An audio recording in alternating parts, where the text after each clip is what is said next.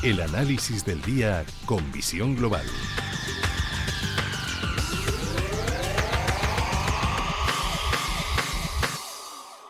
Y saludamos a Javier García, director de Velaria Inversores. Javier, muy buenas noches. Buenas noches, ¿qué tal? Bien, ¿qué tal estás? ¿Qué tal va la semana? El mes casi a puntito de despedir este mes de junio. ¿Qué tal se está portando? Bueno, muy bien, bastante ajetreada, como podemos comprobar en, los mercados. Lo cierto es que no, no nos aburrimos, porque cuando eh, no son eh, bueno, pues, eh, cuestiones distintas, ajenas a, a, lo que es el devenir de los mercados, pero si no, pues los bancos centrales nos tienen bastante entretenidos, sobre todo más la Reserva Federal estadounidense. La semana pasada esa subida de 75 puntos básicos y es más, la van a volver a repetir eh, si no hay imprevistos también en la próxima reunión de julio y quién sabe si a partir de septiembre.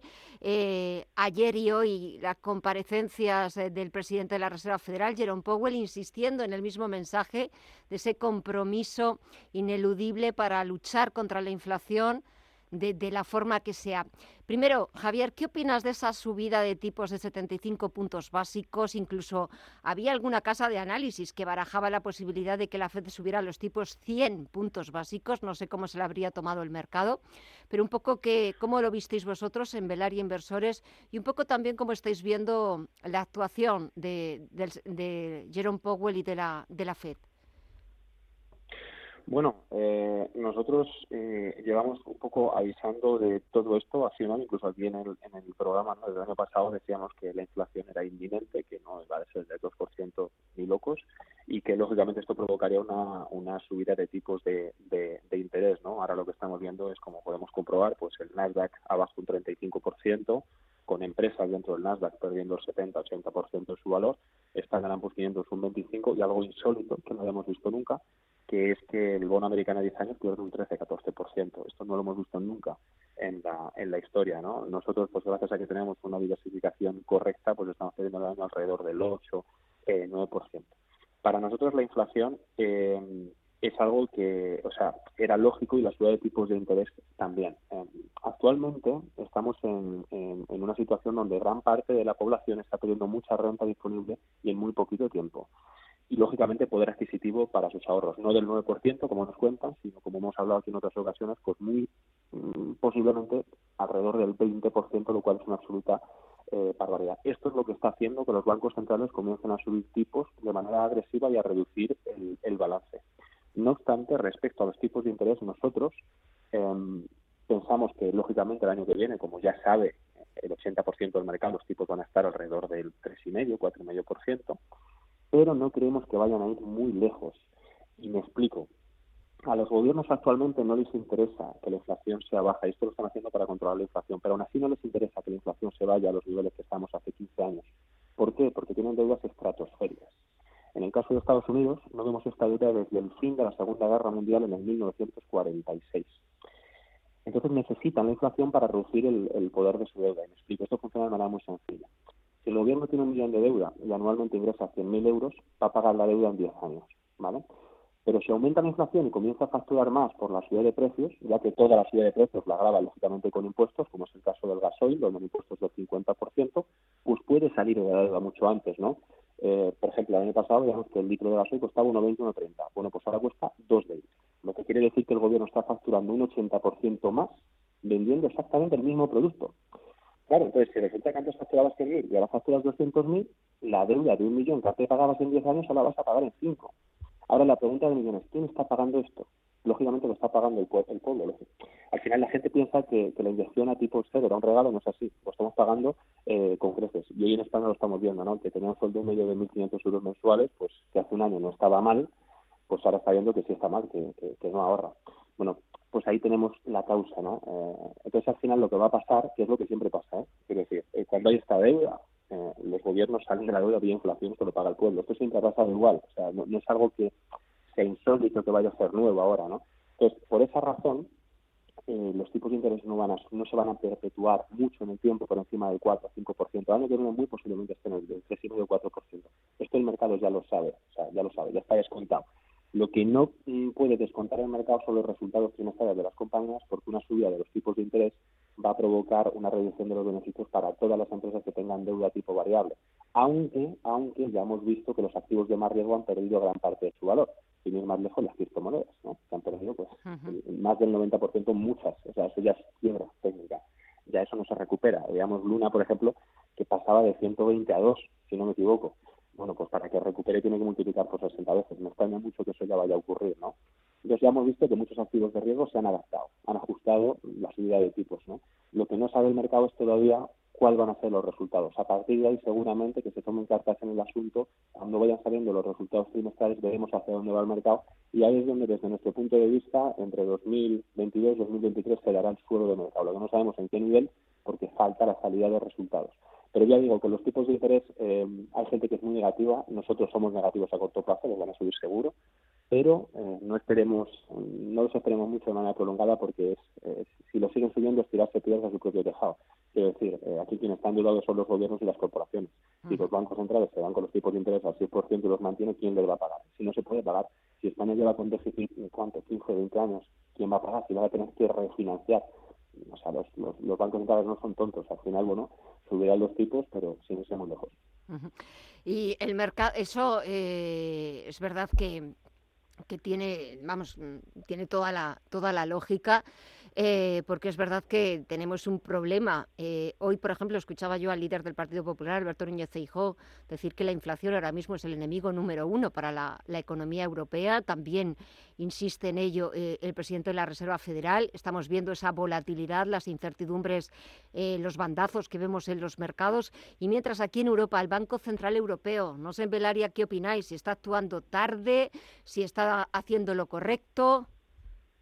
¿Cuál es vuestra opinión? Bueno, los van subiendo poco a poco. El, problema es que los bancos centrales tienen miedo, porque se les ha ido de los manos, lógicamente. Están viendo que ante, o sea, eh, en la caída del SP500 se da cuando los tipos se suben a 0,5 y la gente esperaba que subieran a 0,25. Es ahí donde empieza la caída de los mercados.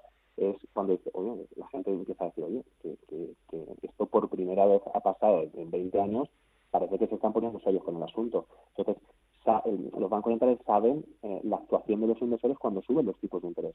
Por eso, lógicamente, tienen miedo y saben que las corporaciones, lógicamente, tienen una vida estratosférica. El problema que tenemos la situación que tenemos ahora mismo es muy similar a la que teníamos en el 80, que hubo una crisis y estaban subiendo los tipos de interés. Mm. El problema es que en el 80 teníamos una deuda sobre el PIB del 30% en Estados Unidos y ahora lo tenemos de 120. Lo mismo pasa en Europa. Entonces, ahora mismo los bancos centrales están en una tesitura todavía más difícil porque eh, les gustaría subir los tipos de interés, pero también tienen que tener cuidado porque eso va a provocar que toda la deuda tipo variable aumente y, lógicamente, no hay músculo para pagar. Entonces, está en una tesitura muy compleja. Vamos a ver cómo evoluciona. El Banco Central Europeo tendrá que subir porque las inflaciones en, la inflación en Europa es demasiado alta, pero al mismo tiempo tienen que tener cuidado. Entonces, bueno, vamos a ver a corto plazo hacia qué línea van, cómo lo van a ir gestionando pero ya digo, respecto a los tipos de interés, tanto por la parte de Europa como por la parte de la FED, nosotros pensamos que a largo plazo, perdón, a largo plazo, a medio plazo, de aquí a dos, tres años, no creemos que se vayan a ir muy lejos. A corto plazo sí, 2022, 2023 inicio, pero de ahí para adelante no sé. O sea, creo que vamos a tener que normalizar durante los próximos 10 años una inflación entre el 3 y el 4%. Creo que vamos a tener que normalizar. Creemos que va a estar ahí, porque eso es lo que va a hacer que la deuda de los gobiernos se reduzca. Y lo van a hacer así. O sea, no es que no hay otra alternativa. Siempre lo hacen así y esta vez no va a ser diferente. ¿Y el mercado cómo lo va a normalizar? ¿Qué es lo que vamos a ver en los próximos días? Mm, bueno, eh, nosotros estamos viendo señales positivas em, a corto plazo, a un corto plazo, pero no creemos que vaya a haber una vuelta de mercado. Me refiero, como la vimos, por ejemplo, en marzo de 2021, hicimos suelo y nos pusimos a subir dos años con un más 120, más 140 en el estándar plus 500. Creemos que ahora con la subida de tipos de interés podemos ver rebotes puntuales, pero vamos a tener que ver la salida de resultados para comenzar a decir, oye, eh, estamos en una buena situación o una mala situación.